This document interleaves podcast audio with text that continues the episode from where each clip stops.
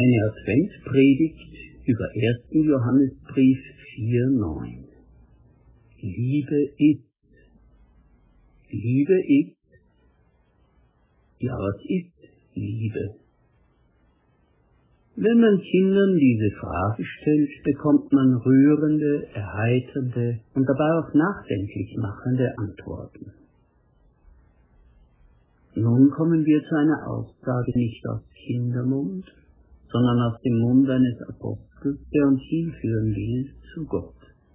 Darin ist erschienen die Liebe Gottes unter uns, dass er seinen eingeborenen Sohn gesandt hat. Richtig verstanden ist das die größte Liebeserklärung aller Zeiten, die Liebeserklärung Gottes an seine Welt und an uns Menschen. Es ist eine Liebeserklärung, die uns in ein neues Licht stellt, dieses Licht dringt in uns hinein bis in unseren innersten Kern und bewirkt dort Frieden und überzeugt uns Schritt für Schritt, welch großen Wert wir in Gottes Augen haben. Aber was heißt richtig verstanden? Was nützt uns eine Liebeserklärung, die in unsere Hände gelangt wie ein vergilbter Brief, den ein Mädchen auf dem Dachboden findet? Er ist in alter deutscher Schreibweise verfasst und noch dazu stehen Fremdwörter oder veraltete Ausdrucksweisen drinnen, die das Mädchen nicht versteht. Die Liebeserklärung Gottes, wie sie durch den Apostel Johannes zu uns gelangt, ist in Worte gefasst, die damals jedem zugänglich waren. Die Worte und die Vorstellungen leuchteten den Menschen damals ein und erreichte ihre Herzen auf kurzem Weg. Uns ist vieles fremd und unverständlich geworden, wie Passersteine, die nirgendwo zu passen scheinen in unserem Gesamtbild vom Leben und von der Wirklichkeit. Die Liebeserklärung in Johannes 4,9 müssen wir uns durchbuchstabieren und Wort für Wort erklären lassen. Genau das will ich im Folgenden tun. Darin ist erschienen. Das griechische Wort, das hier steht, beschreibt eine feierliche Ankunft, einen feierlichen Auftritt, so wie ein König vor sein Volk tritt. Das Volk weiß genau, das Wort dieses Herrschers will uns von jetzt an bestimmen. Es ist jetzt das Grundgesetz das seinem Geist und seiner Gesinnung nach in allen Bereichen und Belangen Gültigkeit besitzt. Wenn also ein Volk damals jubelte, lag die erwartungsvolle und sorgenvolle Frage über ihnen, in welchem Geist wird uns dieser König regieren? Was ist sein Wesen? Von einem guten Herrscher erhoffte man sich Gerechtigkeit, Weisheit, Güte und Mitgefühl mit den Schwachen. Oft wurden sie enttäuscht. Hier aber tritt der Herrscher hervor und lässt wie mit einem Posaunenstoß den Grundton seiner Regentschaft erscheinen. Darin ist erschienen die Liebe Gottes. Bei diesem Wort könnte es uns gleich warm ums Herz werden. Das also ist es, was mein Dasein ab jetzt bestimmt und als Grundgesetz mein Leben bis in die Wurzelspitzen hinein beeinflusst. Die Liebe Gottes.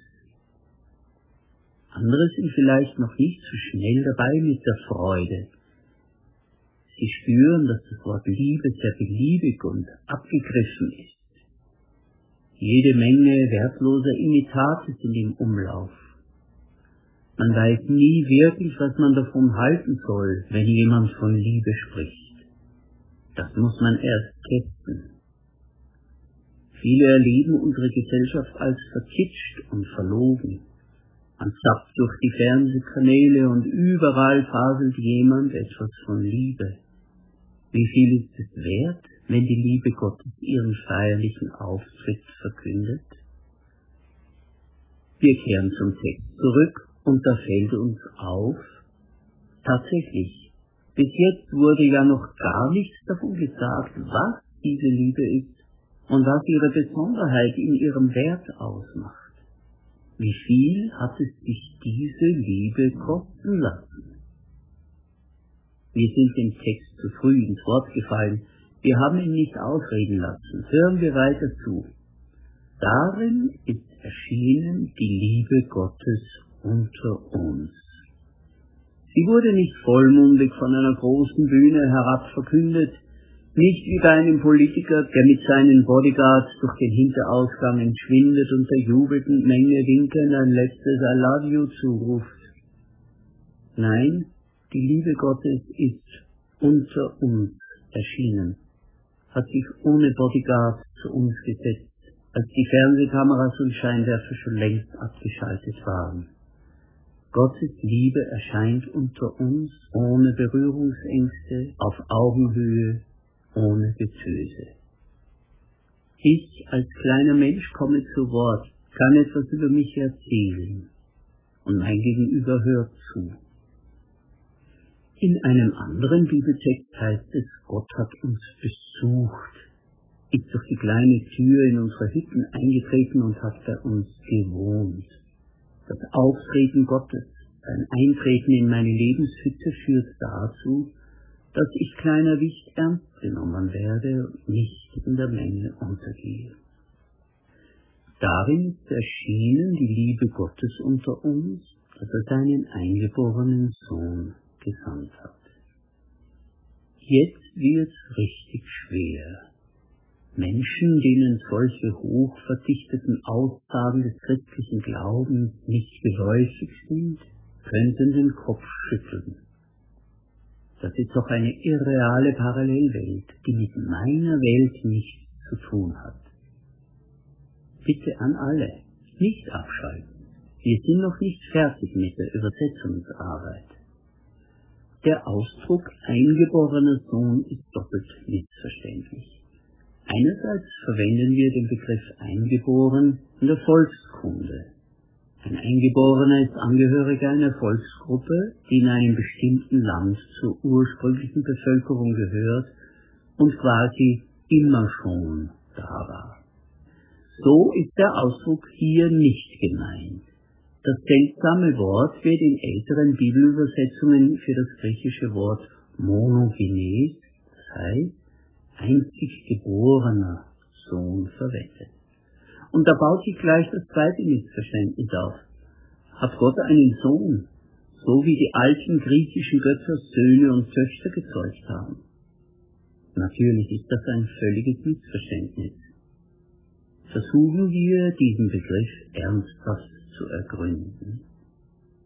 Der Sohn, von dem hier gesprochen wird, ist einstig geboren nicht im biologischen Sinn, sondern in dem Sinn, dass er in einzigartiger Weise nicht wiederholbar und unüberbietbar den Charakter und das Wesen des Vaters, des einen Gottes Himmels und der Erde verkörpert und uns nahebringt.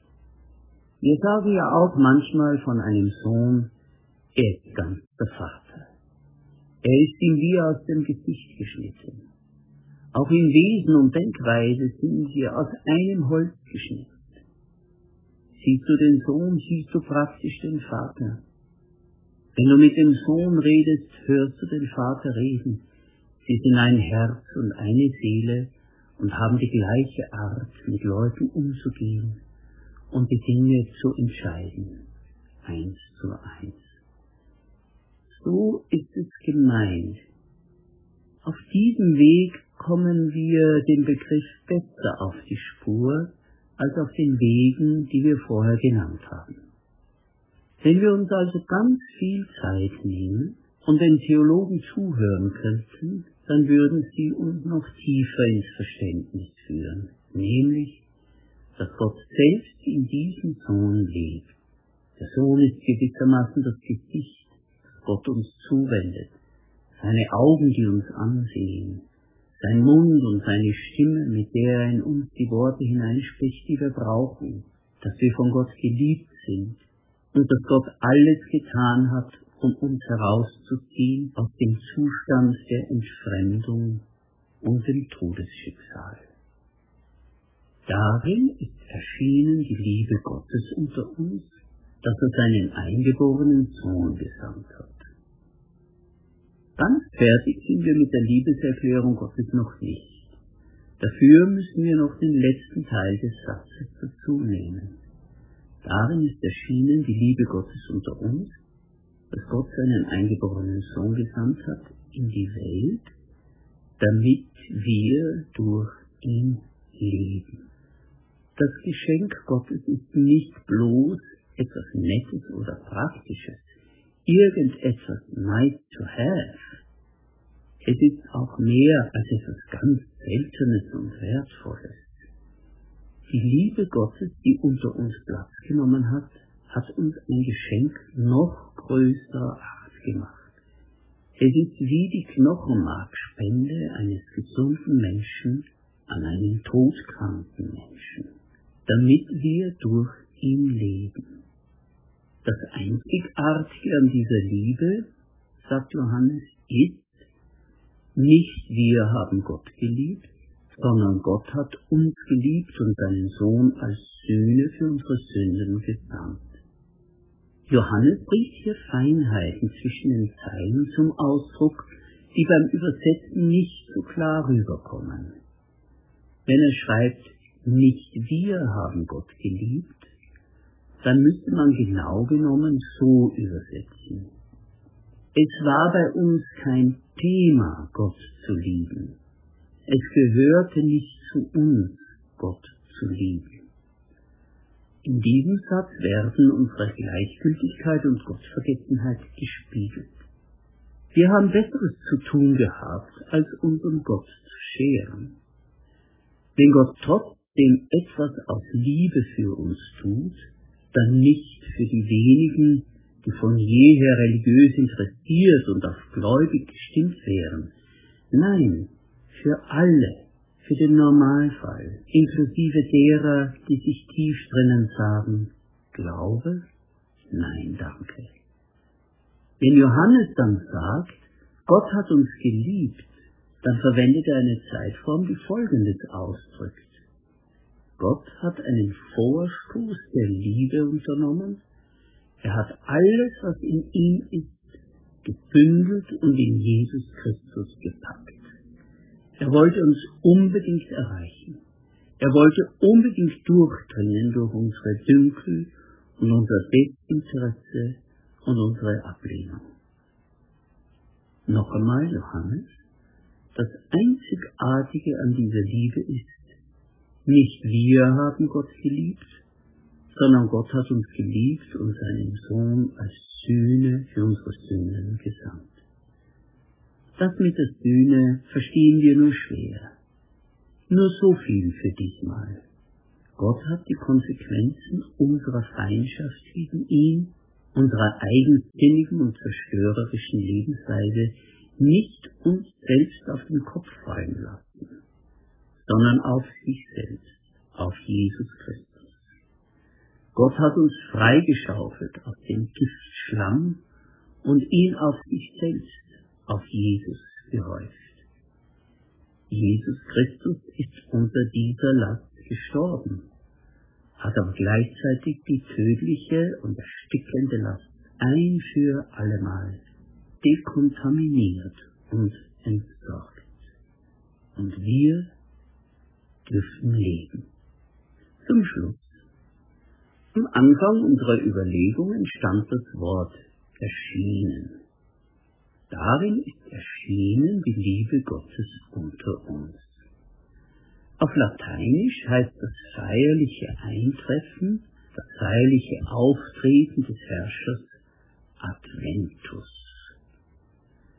Wenn jemand fragt, was bedeutet also diese besondere Fest sei dem christlichen Kalender die Zeit von Advent und Weihnacht, dann wissen wir jetzt die Antwort.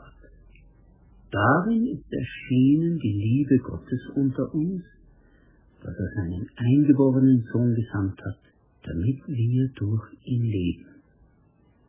Alles andere, was drumherum ist, ist bestenfalls das Glitzerpapier.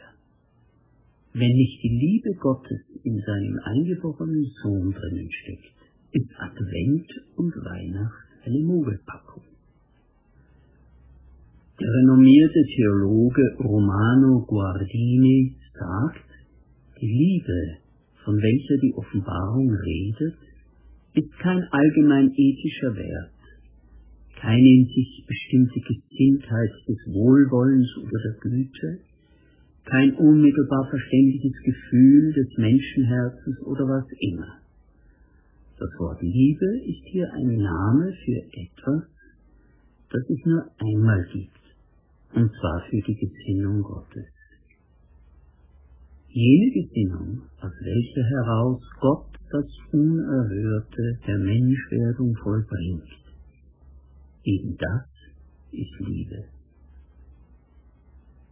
Liebe ist, dass Gott seinen eingeborenen Sohn gesandt hat, damit wir durch ihn leben. Amen.